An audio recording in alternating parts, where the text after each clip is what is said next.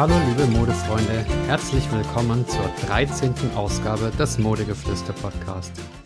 Ja, ich bin zurück nach über einem Jahr Pause. Zwischenzeitlich hatte ich den Podcast eingestellt, aber ähm, ich habe bei meinem Podcast-Player gesehen, dass die Folgen eigentlich immer noch ganz gut gehört werden. Und außerdem ist ein Mode-Podcast ja auch eine totale Marktlücke. Zum Beispiel der Mode-Podcast von Stern und Gala, den ich zwischendurch mal empfohlen hatte, der ist schon wieder eingestellt und ja, jetzt bin ich wieder da. Mal gucken, wie lange. Wenn ihr in die alten Folgen reinhört, dann merkt ihr vielleicht, dass es da an der einen oder anderen Stelle etwas rumpelt. Das liegt daran, dass ich konsequent den Namen Modegeflüster reingeschnitten habe, denn am Anfang hieß der Podcast ja noch, ich weiß nicht, was ich anziehen soll. Und äh, das habe ich dann hier korrigiert. Und zum anderen habe ich auch meinen eigenen Namen rausgeschnitten, weil der ja schließlich eigentlich gar nichts zur Sache tut. So, aber jetzt gleich rein in die heutigen Folge. Äh, in die heutige Folge. Es geht um Dirndl und Trachten. Passend zum Oktoberfest in München, das vom 17. September bis zum 3. Oktober stattfindet. Nach zwei Jahren ähm, Pandemiepause, beziehungsweise zweimal ist es ausgefallen, also drei Jahre sogar. Ja, und äh, ihr kennt mich inzwischen ein bisschen. Ich will ja Ordnung in das Modechaos reinbringen und daher machen wir das jetzt ganz systematisch, nämlich von oben nach unten. Also Punkt 1, der Kopf. Ähm, ich habe im Internet ein Bild vom Oktoberfest, äh, vom Oktoberfest gesehen und von etwa 100 Leuten, die da abgebildet waren, trug kein einziger irgendwas auf dem Kopf. Ähm, aber wenn ihr es wirklich traditionell haben wollt, dann, und das ist jetzt an die Männer gerichtet, könnt ihr einen äh, Trachtenhut tragen mit einem sogenannten Gamsbart. Der Gamsbart ist ein Hutschmuck, der äh, ja, also die Tradi Traditionalisten mögen es mir verzeihen. Ich finde, der sieht aus wie so ein weit aufgefächerter Rasierpinsel. Ähm, wenn man es ausdrückt, wie es auf der Seite oktoberfest.de steht, dann äh, kann man sagen, der Gamsbart weist eine büschelartige Bindung horizontal in Himmelsrichtung auf. Also das steht da einfach so nach oben, so ein Büschel. Und äh, dieses Büschel wird angeblich aus den Rückenhaaren von Gamsböcken gewonnen und daher Gamsbart. Genau, für die Damen gibt es natürlich auch Trachtenhüte, die sind aber jetzt nicht so stark verbreitet. Äh, bei den Damen ist es eher so, dass die Frisur im Vordergrund steht. Viele legen sich dann so eine extra Wiesenfrisur zu und äh, die meisten dieser beliebtesten Dirndlfrisuren sind geflochten.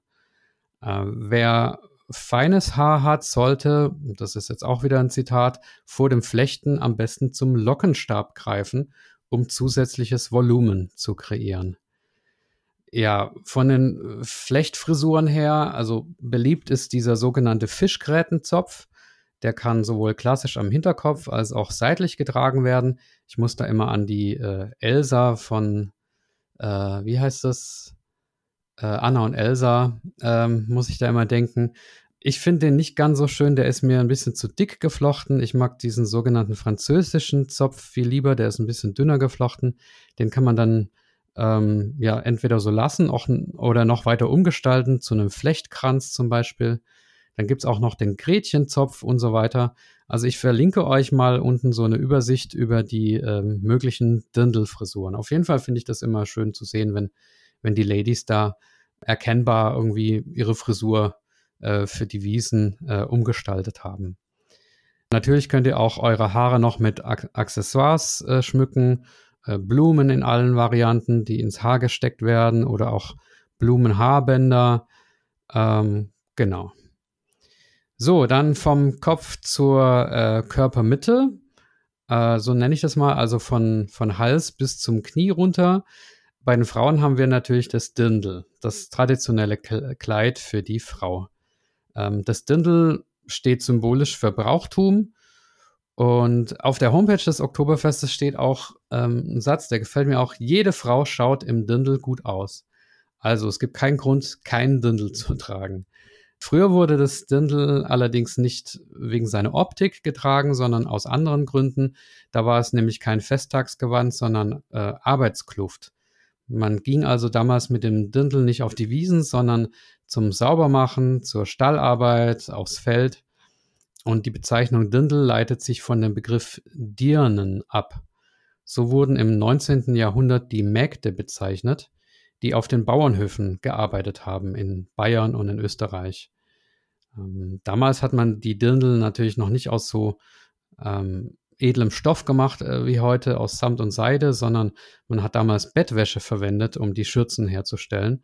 Aber mit der Zeit hat man sich dann immer mehr Mühe gegeben und auch das äh, Muster dann optisch immer schöner gestaltet. Ähm, ja, das Dirndl, wie wurde das bekannt?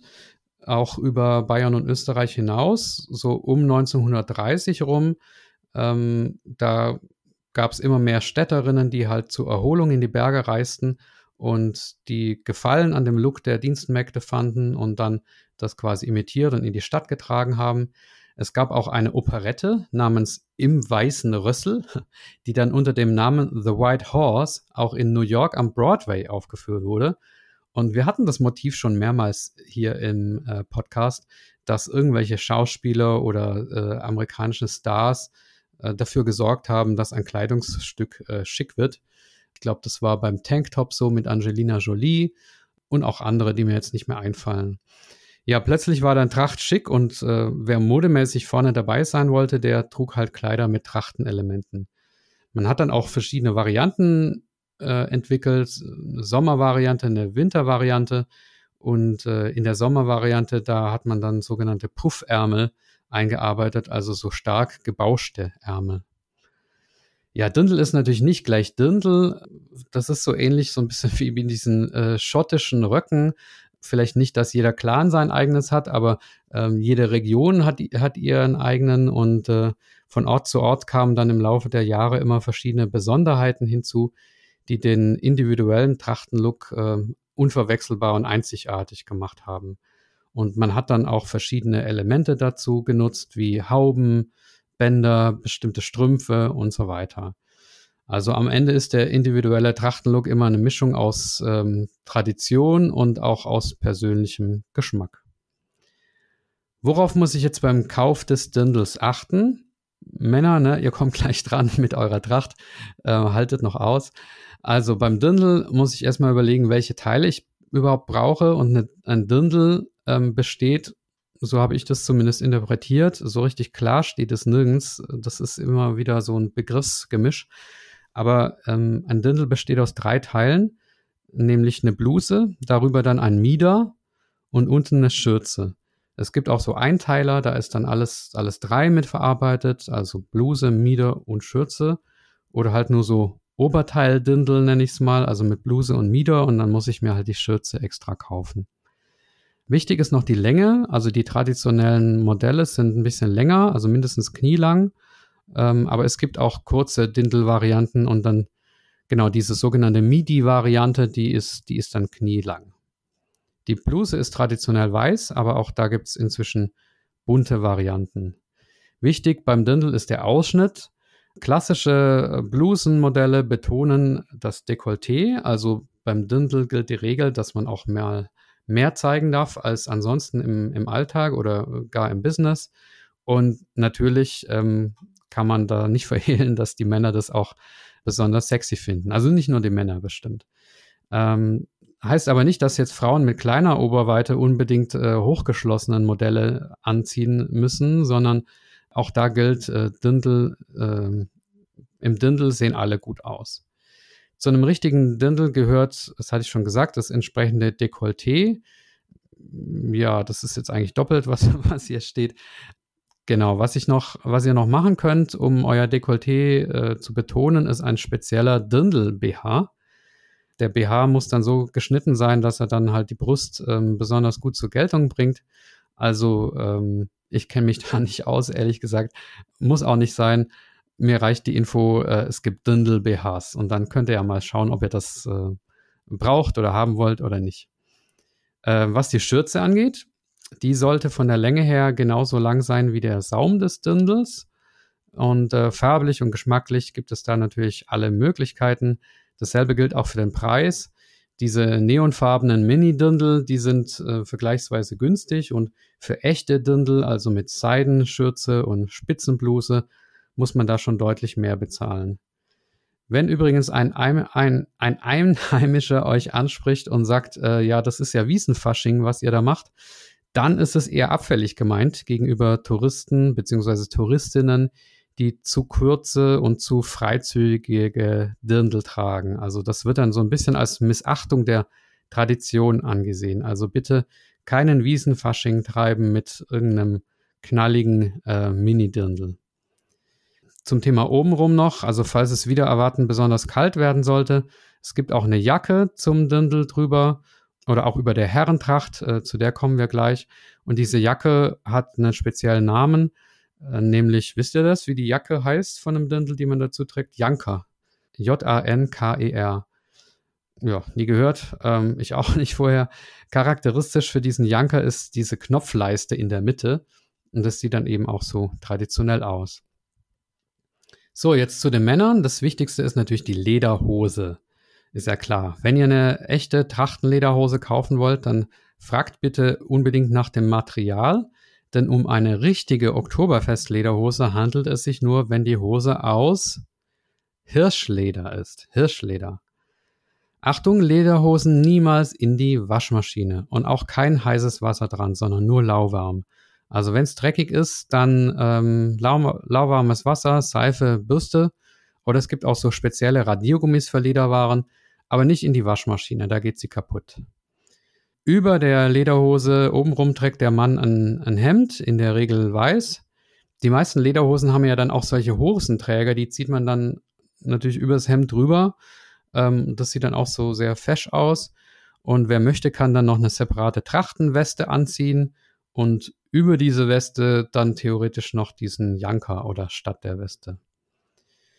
Äh, wer sich von den Herren besonders traditionell, männlich, waldmännisch waldmännisch, sagt man das, weidmännisch äh, zeigen will, der kann noch so eine besondere Kette um die Taille tragen und zwar ist das das sogenannte Charivari. Das Charivari ist eine silberne Kette, an der ähm, ja, besondere Schmuckstücke angebracht werden, die so an das Thema Jagen, äh, Jagd erinnern, also kleine Geweihe, Tierpfoten, Tierzähne, Geldstücke und so weiter. Ursprünglich war das Charivari auch kein Schmuck, sondern ein Talisman, also ein Glücksbringer ähm, und ein Symbol für erfolgreiche Jäger. Und wie erfolgreich der Jäger war, konnte man an der Menge und Größe der Anhänge erkennen. So, Punkt 3, die Waden. Ja, bei den äh, Männern ist das Outfit äh, noch nicht fertig. Besonders wichtig sind die sogenannten Loferl. Ähm, und auch da zitiere ich mal von der Oktoberfest-Webseite. Für fesche Männerwadeln sind Loferl ein Muss. Loferl oder auch Stutzen oder Beinhösel genannt, gehören unter das Knie und werden auf dem stärksten Teil der Wade getragen, also auf dem Wadenmuskel. Wer Loferl mit Socken gleichsetzt, hat die Wiesen und die bayerische Tracht nicht verstanden. Loferl sind also keine Socken, sondern Wadenwärmer. Sie werden nicht an den Füßen, sondern lediglich an den Unterschenkeln getragen, lassen dann also noch ein bisschen Haut bis zum Fuß runter frei. Ähm, Socken trägt man dann nicht, höchstens so, solche Füßlinge, die dann in den Schuhen nicht zu sehen sind. Ähm, ja, also wie gesagt, zwischen Wade und Fuß muss Haut zu sehen sein und orientieren sollte man sich bei Farbe und Design dann immer an der Tracht, damit am Ende das äh, Gesamtbild stimmt. Äh, ich habe aber auch schon Bilder gesehen von ähm, statt Lohfallen eben normal geschnittene Strümpfe, die dann halt bis zum Knie hochgehen, also so ähnlich wie Fußball, Fußballerstrümpfe. Äh, ähm, natürlich in, in Trachtenform dann oder auch kurze Socken, dann aber halt bitte nicht die weißen Tennissocken, sondern auch so in Trachtendesign. Ja, für Frauen entfällt der Punkt ähm, Waden, weil die tragen, die zeigen dann untenrum beim Dirndl einfach Bein. So, Punkt 4, last but not least, die Füße. Auch zur Wiesen gilt natürlich, dass der Look maßgeblich beeinträchtigt wird von der Wahl der Schuhe. Bei Frauen ist es so, ähm, zum Dirndl passen relativ viele Arten von Schuhen. Der Klassiker sind so schlichte Trachtenschuhe mit Blockabsatz. Blockabsatz, was heißt das schon wieder? Habe ich irgendwo abgeschrieben, aber also mit einem Absatz. Blockabsatz. Ihr äh, wisst es hoffentlich, was das ist, liebe Frauen.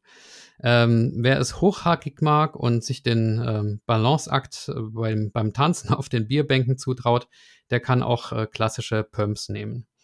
Ballerinas und Slipper gehen natürlich auch, ähm, sehen dann halt nicht so trachtenmäßig aus, aber ja, dafür ist es halt vielleicht ein bisschen bequemer.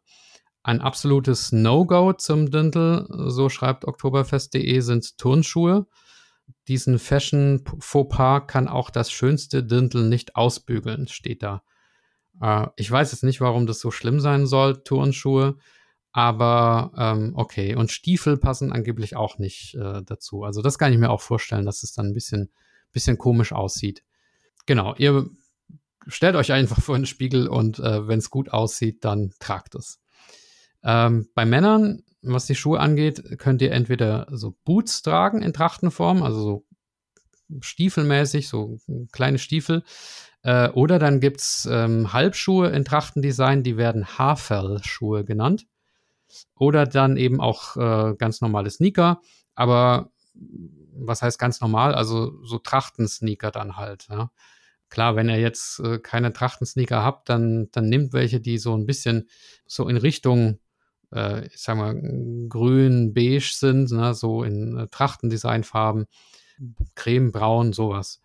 Ähm, also vielleicht nicht unbedingt jetzt das, das knalligste oder die, die weißen Tonschuhe. Wenn ihr wissen wollt, wo ihr die kaufen könnt, zum Beispiel auf stockerpoint.de, äh, da habe ich ganz schöne gesehen. Ja, also unser, unterm Strich hört sich das wie so eine Wissenschaft an und ähm, ganz ehrlich, wenn man alle die Regeln befolgen soll, die da jetzt äh, zitiert worden sind, dann wird man ganz schnell einige hundert Euro los oder sogar vierstellig. Ähm, das muss natürlich sein.